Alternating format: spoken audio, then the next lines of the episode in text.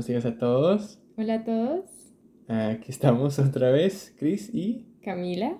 Hola. Am, pensamos que hoy tal vez podríamos hablar de unos libros que vamos leyendo. Hemos estado leyendo unos libros ah, que sacamos de la biblioteca o también que nos dan amigos o que tenemos guardados de hace muchos años. Entonces tenemos libros por discutir. Sí, eso. Tal vez para empezar podríamos hablar un poquito de qué es la biblioteca y por qué es algo tan ah, increíble ah, aquí en Canadá. Nos, nos fascina ah, ese sistema. ¿podrías eh, darnos como una introducción a qué es el sistema de, de las bibliotecas? Wow, sí. El sistema de las bibliotecas es una red de bibliotecas precisamente por toda ah, la región del sur de la isla de Van- Vancouver Island. Ah, y esta red de bibliotecas tiene ah, un, un catálogo que comparte con, con todas sus ah, branches. Sus, sus sedes, digamos. ¿Sus sedes? Sí, exacto, gracias. Entonces, en el sistema tú puedes entrar en el catálogo y encontrar el libro que quieres y puedes seleccionar a cuál sede quieres que te lo envíen. Entonces, es muy conveniente porque hay muchas ah, sedes distintas alrededor de la ciudad y alrededor del sur de la isla. Sí, digamos que pues nosotros vivimos ah, en el centro de Victoria, entonces hay como la sede central muy cerca de nosotros, pero creo que dentro de una hora en carro, tal vez hay como hasta cinco o seis sedes distintos. En, como, en cada como vecindario hay, hay una sede de, de las bibliotecas. Sí, y es un sistema muy bueno, yo creo que en parte porque es muy sencillo acceder a los libros y abrir una cuenta y encontrar sedes por toda la ciudad y donde estés. Nosotros no nos ah, beneficiamos de pronto del hecho de que hayan sedes por toda la ciudad porque nosotros no vamos a muchas de ellas. No tenemos carro, sí. Exactamente, entonces no utilizamos eso mucho, Algo que me parece que sí nos beneficia es que por tener tantas como sedes, hay tantos libros dentro de ese sistema. Entonces, no pasa mucho que, que buscamos un libro y, que no está en el sistema. Y parece que algo así, como un sistema así de, de bibliotecas, no, no existe en, en todas partes, en todos países. Entonces, mientras que vivimos aquí en Canadá, en Victoria, queremos ah, aprovecharnos de- del sistema. Ujú.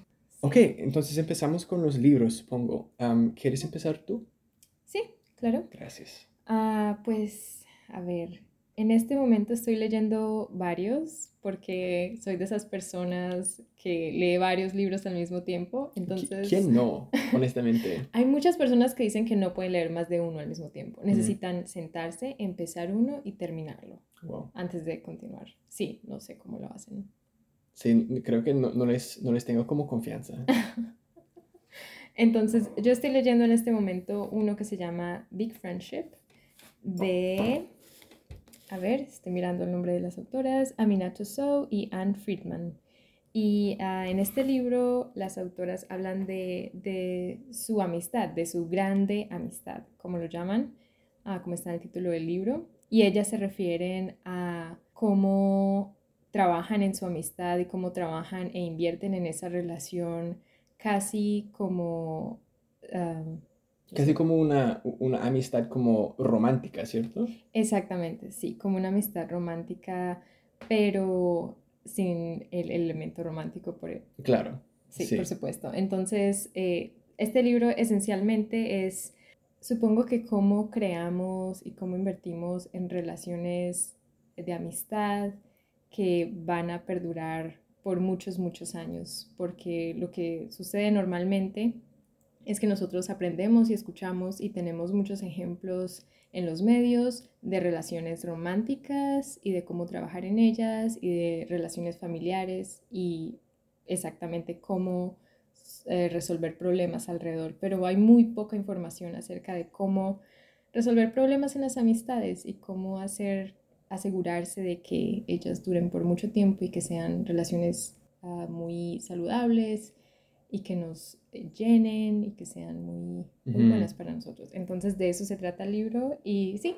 me mm. encanta, me hace querer llamar a mis amigos y oh. verlos y, y, discutir el libro con ellos también, porque es algo que, que siento que es muy importante para todos, pero que muchas veces no estamos conscientes de ello. Al menos en mi caso, nunca había pensado en, en, en invertir y como trabajar, intentar resolver esos problemas. Se siente que el libro también ah, sugiere que a nosotros nos dicen que las amistades se supone que tienen que ser muy fáciles y que...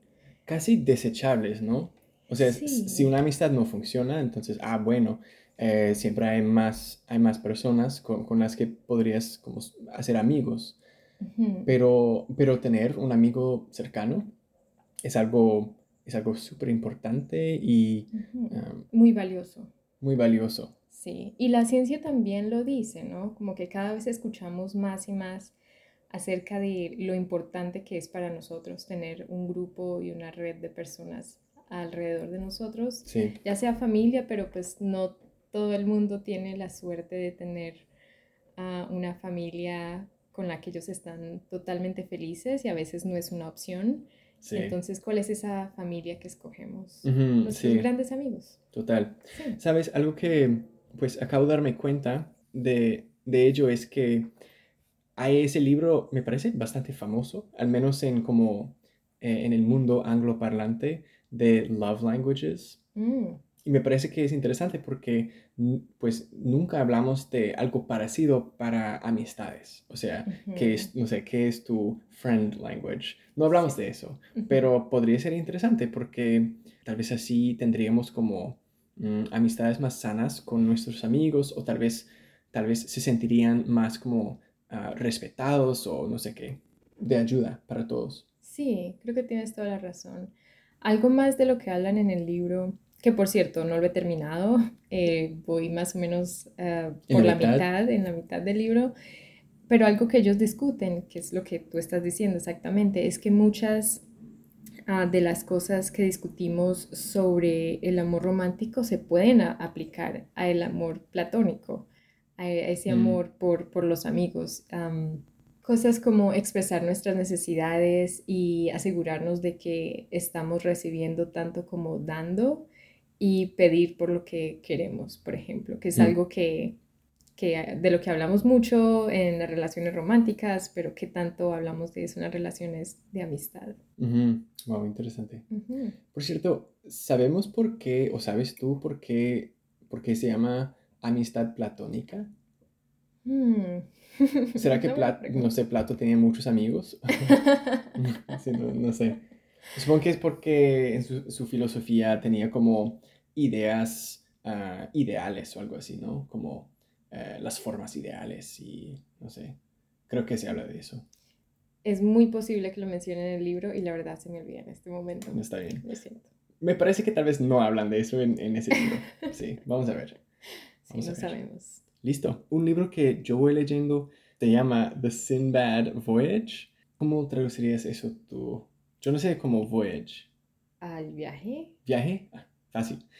El viaje o los viajes, digamos, de Sinbad es un libro escrito por Tim Severin, ah, creo que es irlandés, y ese libro habla de cómo Tim y su equipo de personas de, de muchos países, un equipo muy diverso, cómo realizaron pues dos cosas increíbles. La primera cosa fue reconstruir un barco al estilo de, ¿qué sería? Los años 900 o como hasta 800.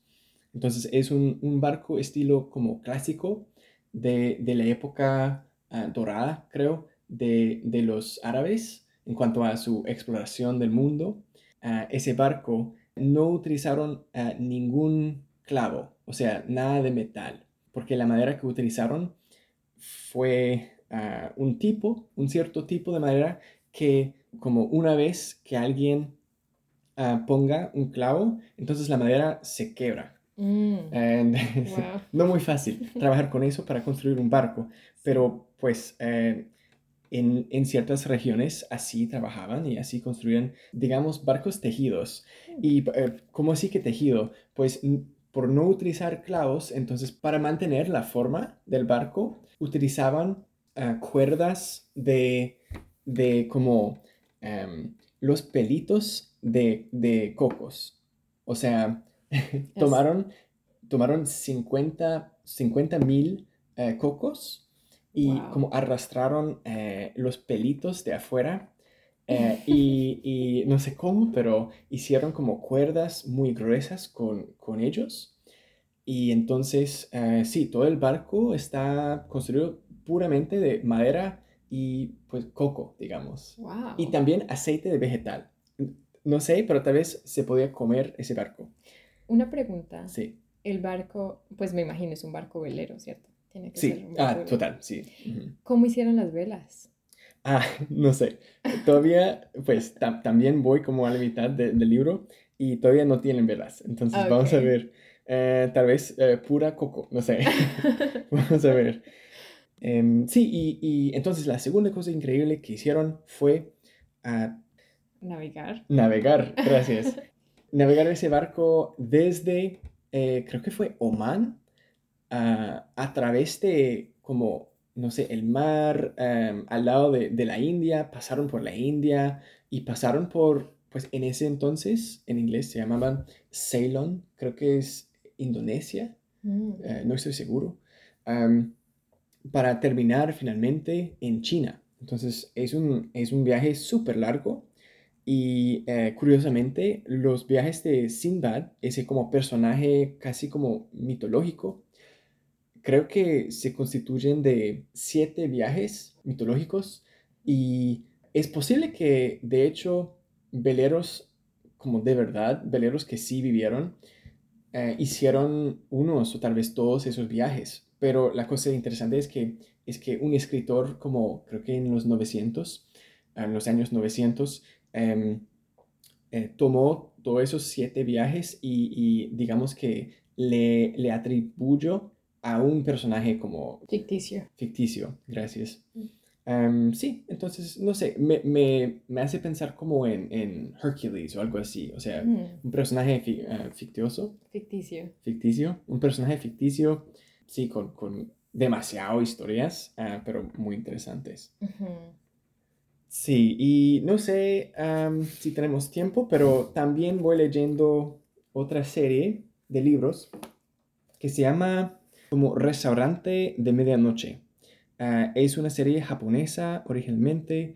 Uh, la voy leyendo en, en, mandarín, en chino, y es, es, es muy, no sé, es muy divertido para mí leerlo porque, a diferencia de muchos cómics japonés, japoneses, eh, nada muy grande pasa en la serie. O sea, no es sobre como en Dragon Ball Z, no es sobre como un personaje súper fuerte que siempre tiene que no sé, volverse más fuerte aún eh, para derrotar a un enemigo. Uh -huh. eh, no es así de, de, de, serie, sino que por ser pues de un restaurante, hay clientela que viene de la calle y charlan con, eh, con el propietario, el chef, y él a veces, no sé, les, les hace preguntas o tal vez les da como sugerencias, consejos. Entonces cada capítulo se enfoca en un plato, o sea, una comida, uh, una comida como típicamente japonesa, uh -huh. y um, un par de personajes que se como interactúan dentro del restaurante y tal vez afuera uh, también. Y son súper corticos los capítulos, pero después de leer cada capítulo, no siempre terminan como felices, digamos, uh -huh. pero es que es muy, es muy como, es muy tranquilo, es muy, es muy es muy pacífico eh, ese libro. O, hay 12, de hecho, hay 12 libros. Uh -huh. eh, sí, entonces se siente como, no sé, se siente como estar como en una tina caliente. O sea, es, es algo muy, muy como tranquilizador.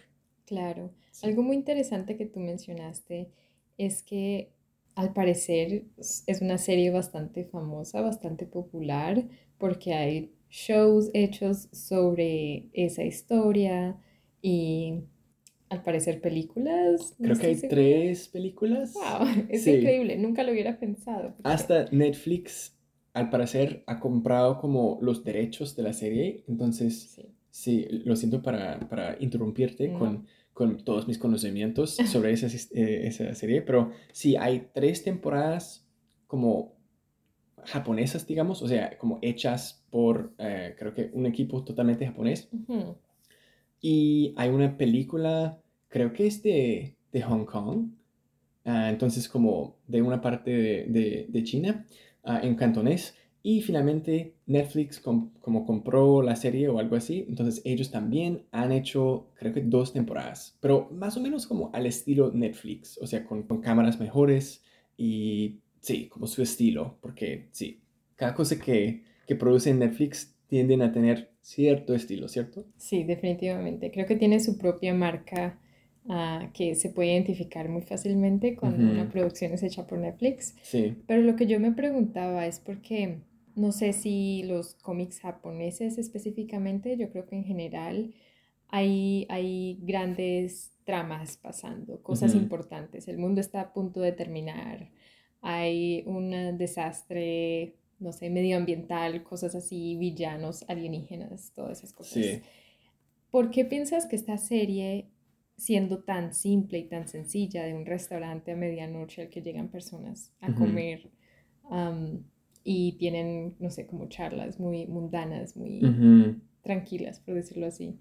¿Por qué piensas que esa trama tiene tantos seguidores o qué es, qué es lo que atrae a la gente acerca de esa historia? Mm, Sí, muy buena pregunta. ¿Es posible que, que nosotros nos cansamos de, de- de tramas que, que son cada vez más como llamativas y dramáticas? O sea, no todo puede ser como, ah, van a destruir a la planeta o algo así. Mm, Para mí personalmente me atrae como lo, lo tranquilo que, que es. Y, y también supongo que los personajes, o sea, hay personajes como eh, excéntricos, pero los personajes son, son creíbles. Yo, yo puedo imaginarme dentro del restaurante ujú, charlando con ellos, porque sí, como dices, ah, lo que, lo que discuten o, o de, de lo que hablan son como sus amistades, sus relaciones, eh, no siempre románticas, sino también como entre, entre familias y cosas así. Am, sí, no sé, entonces es, es como un pedazo de la vida y supongo que ese género, pedazo de la vida, slice of life, ujú. no sé, nos atrae a, a algunos, a mí, de- definitivamente a mí. Sí, pero sí, no tengo como, no tengo una respuesta muy, muy clara ni buena.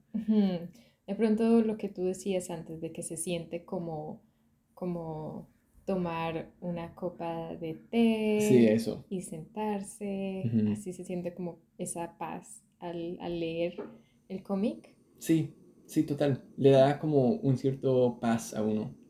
Es chévere. Eso es, eso es muy interesante. Hace poco nosotros, sé que estamos hablando del libro, pero quiero hablar, mencionar eh, muy rápidamente una película porque me recuerda al libro que estás mencionando.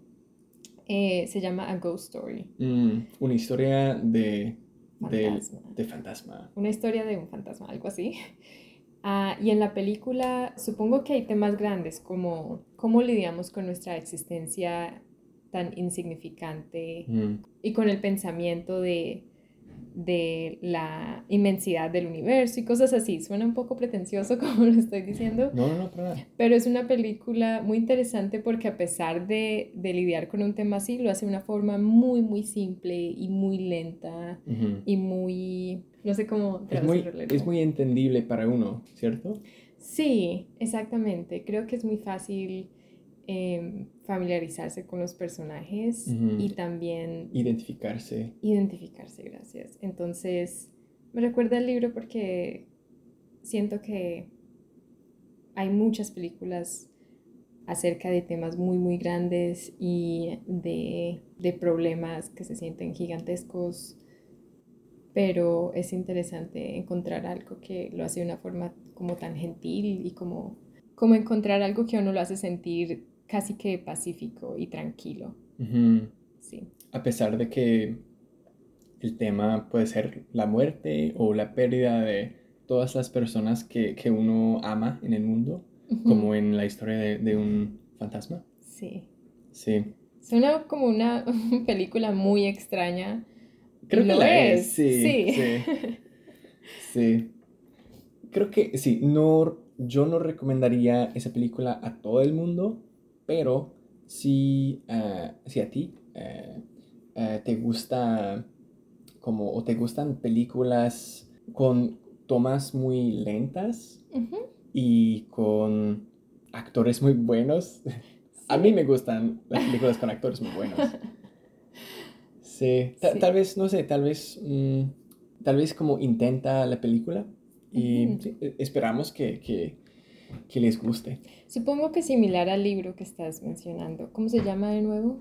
Um, el restaurante de medianoche. Restaurante de medianoche. Sí, no sé, si quieren o si, si, si van a buscarla, um, también se llama em, um, Shenye Shitang. Uh, ah, no sé si eso les ayuda, pero Shenye Shitang. Entonces, sí, po- podrían como buscarla. No sé si tienen bibliotecas en su, en su área, en su vecindario. Espero que sí. Creo que ya les hemos hablado mucho por hoy. Em, aquí en Canadá tenemos hoy un festivo que se llama eh, el Día de la Familia. Entonces, hoy vamos a pasarlo sin nuestras familias. Am, tal vez como... No, sí, porque, no porque tengamos algún problema, sino Ay, no porque sé. ellos, ellos viven muy lejos de nosotros. Sí. Entonces sí, vamos a descansar hoy. Vamos a descansar, vamos a seguir leyendo y espero que les vamos a hablar eh, prontico. Sí, espero que nos veamos pronto y muchas gracias por escucharnos. Sí, espero que, que les haya gustado. Ujú. Ok, hasta pronto. Chao. Chao.